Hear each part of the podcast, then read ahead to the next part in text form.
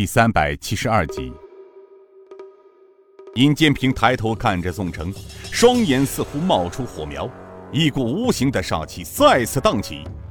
宋城的确感受到尹建平似箭的双眼，忽然觉得有一股冷飕飕的寒气从脚底直往上冒。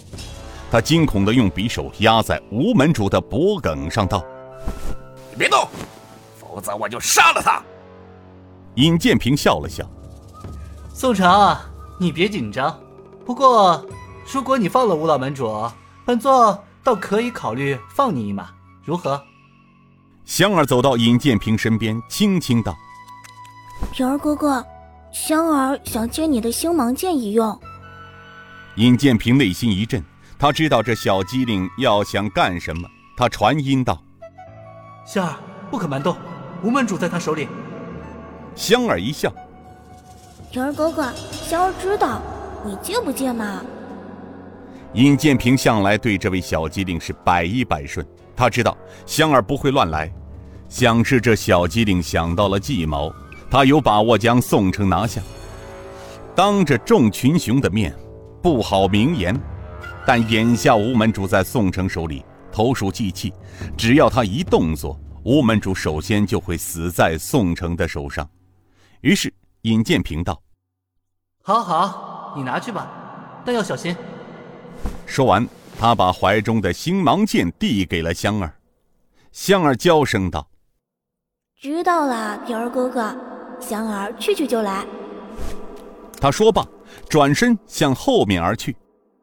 此时的鬼影子宋城面临着群雄的虎视，他知道，如果自己不施计谋劫持了老门主吴正坤，令其不敢造次，否则。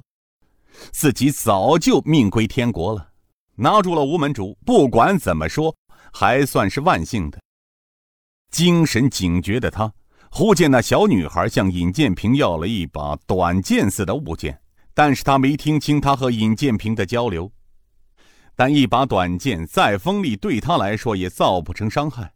毕竟这小姑娘虽然武功一流，但对眼下自己逃命胜算在握的她来说，并没放在心上。那小姑娘是从大门出去的。说来这鬼影子宋城一生机关算尽，到头来还是棋差一招。他的自信给他将带来万劫不复。宋城道：“钦差大人，想好了吗？”尹建平轻松地笑了笑，又向前走了两步，吓得宋城用短剑逼着吴门主道：“别动！”再动我宋城，便来个鱼死网破。尹建平呵呵笑道：“好，好，好，我不动，你可别乱来啊！刚才本座不是说过了吗？只要你放了吴门主，本座考虑放你宋城一马。”吴门主大喊道：“少领主，绝不能用老夫与这奸贼做交易，老夫死不足惜，你绝不可放过这个奸贼。”快动手吧！宋城把匕首敲在吴门主的头上，恨声道：“哼，老贼，你给我闭嘴！你再叫我杀了你，为我弟弟报仇！你这狼心狗肺的东西，你动手啊！杀了老夫，快呀！杀了我，你便与你弟弟报仇了。”这时，郑白坤走出人群，来到尹建平身边，对宋城道。宋城，冤有头债有主，你恐怕是找错了对象了。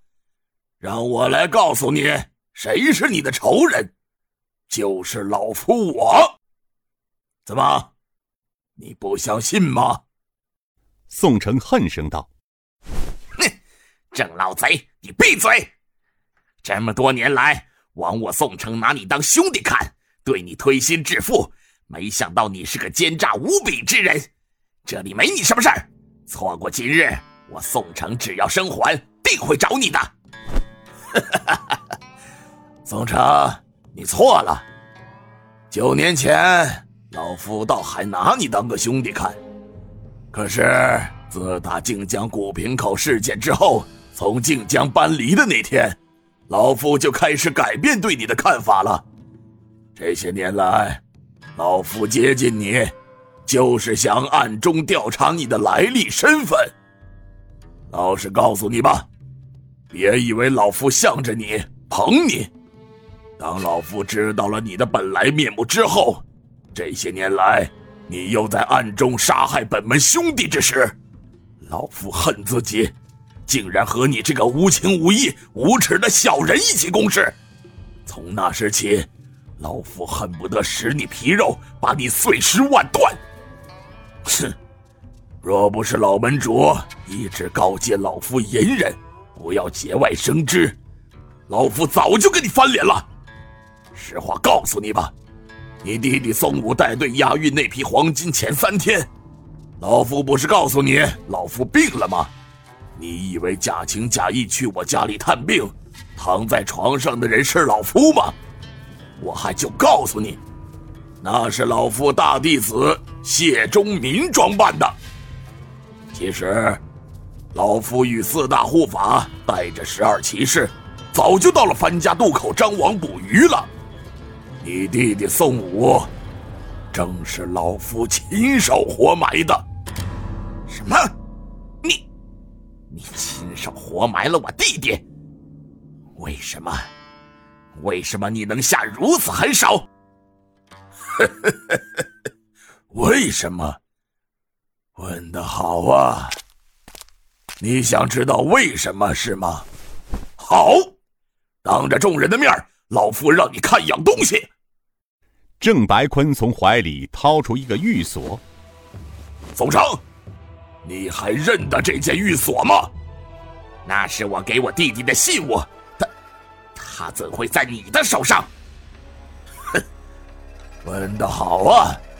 这件信物，你弟弟说过，他早在十年前就遗失了。